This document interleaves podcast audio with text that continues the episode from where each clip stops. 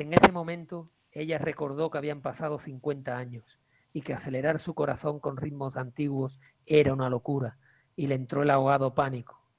Pero al momento sonrió y se dijo, de aquel tiempo solo me queda el amor. El paso desenfrenado de los días se han encargado de enterrar todo lo demás. Recordó la ciudad del despecho sofocada de habladurías, recordó su voz jurando te querré siempre, y recordó cómo se llenaron de murmuraciones las calles porque de su ventana llegaron sus quejas a oídos y voces que nada tenían que ver con su vida y que consiguieron intoxicar hasta su alma.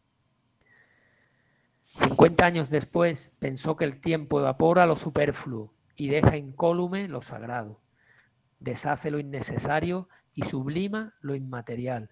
Ay el tiempo, pensó, qué mal jugamos con él.